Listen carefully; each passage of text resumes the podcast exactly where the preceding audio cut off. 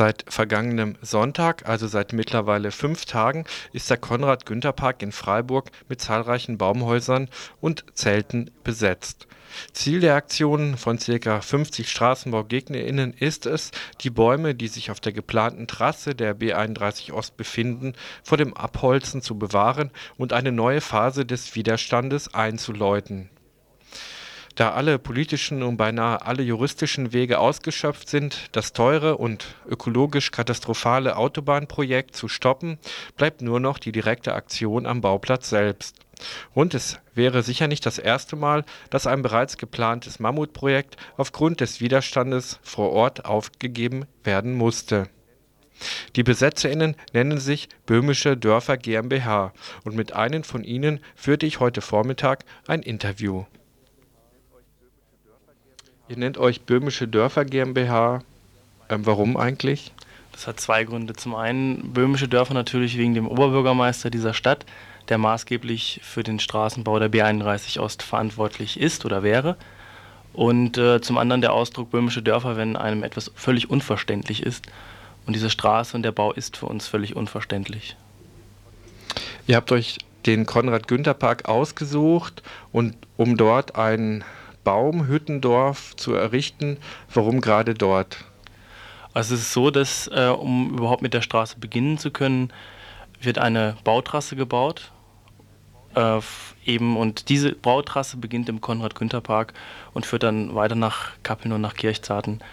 Und das heißt, der Konrad-Günther-Park wird eigentlich so mit das erste Opfer sein dieser Straße.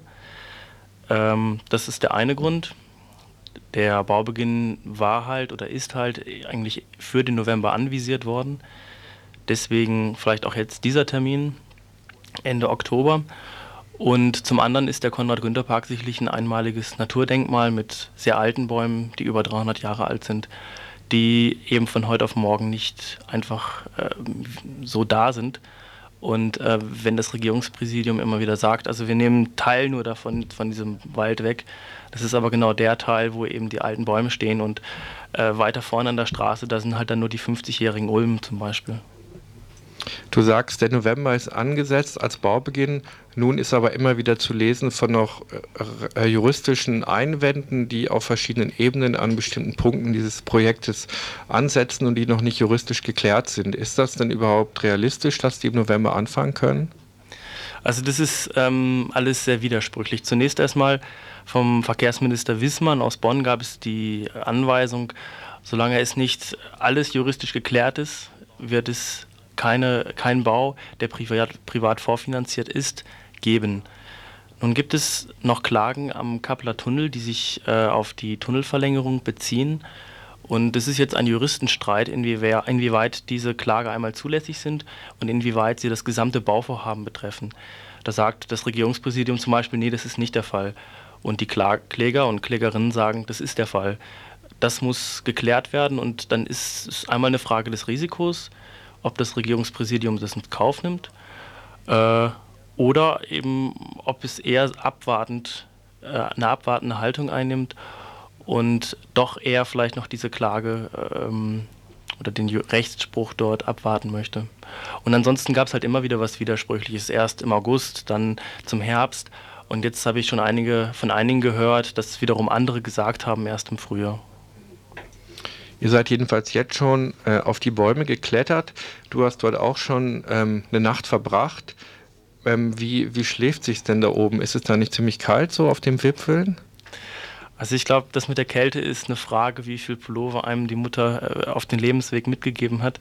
Also es ist schon ziemlich kalt, aber wenn man sehr viele Sachen mitnimmt, dann geht es so, dass man es da oben aushalten kann. Aber es ist furchtbar eng, es ist furchtbar unbe unbequem, es ist also nur eine Holzpalette, wo man eine Isomatte drauf gemacht hat und eine Plane drüber. Also es ist nun wirklich kein Luxus.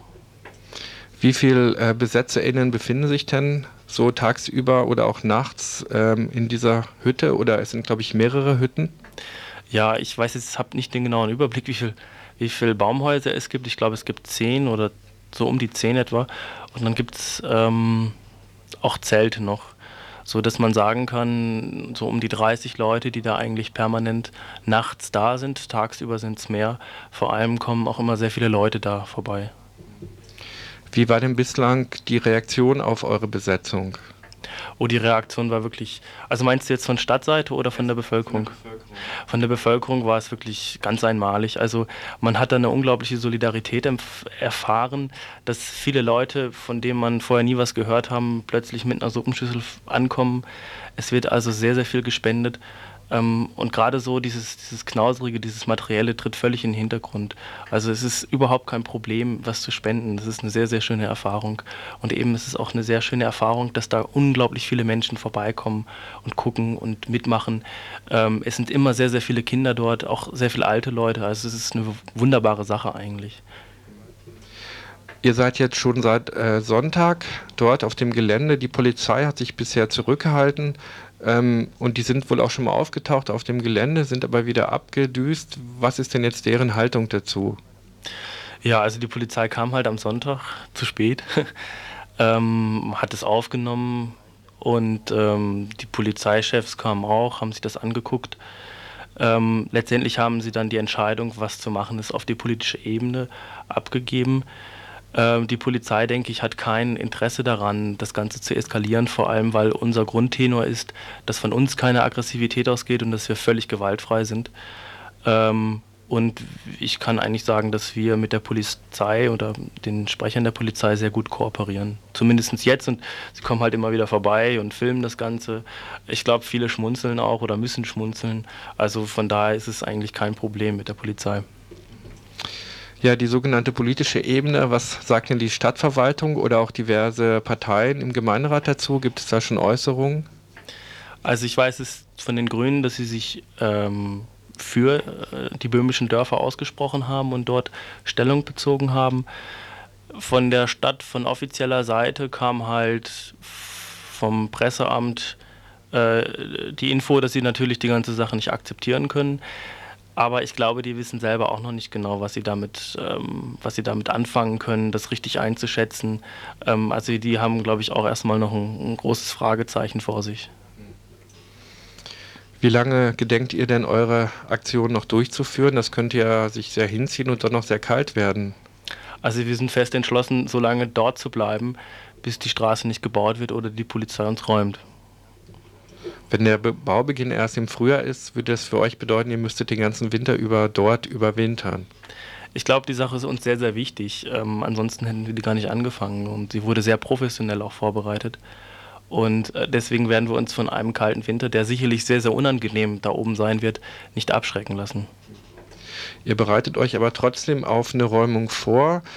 An diesem Wochenende ähm, führt ihr ein gewaltfreies Aktionstraining durch. Was genau passiert da? Also die gewaltfreien Aktionstrainingseinheiten, äh, die gibt es ja schon lange. Jetzt im Castor wurden sie aktuell und jetzt halt auch wieder. Es geht darum, wie man sich verhalten kann, wie man gewaltfrei Widerstand leisten kann. Vor allem ähm, wie man zum Beispiel auf eine Provokation der Polizei reagieren soll, was für Techniken es gibt. Ähm, das Ganze läuft mit Rollenspielen ab, ähm, mit Theaterszenen, auch durchaus, dass man in einer Runde sitzt und ähm, Gefühle bespricht, die einem dabei bekommen sind. Also kurzum, es ist die Frage, was machst du in dieser konkreten Situation, die sicherlich sehr kritisch ist und wo du vielleicht auch nicht unbedingt immer mit einem klaren und kühlen Kopf dabei sein kannst. Wenn ein Mensch euch jetzt finden möchte und euch unterstützen möchte, was kann Mensch dann tun? Also Mensch kann in den Konrad-Günther-Park kommen. Der liegt hinter dem Messplatz an der Höllentalbahnlinie Richtung Glittenweiler. Da ist halt immer jemand und äh, jeder, jeder Mann und jeder Frau ist dort herzlich willkommen. Gerade bei so einem schönen Wetter ist es einfach wunderbar in dem Park. Ja, recht schönen Dank. Dann wünsche ich euch noch viel Power und viel Kraft für die Zukunft. Danke.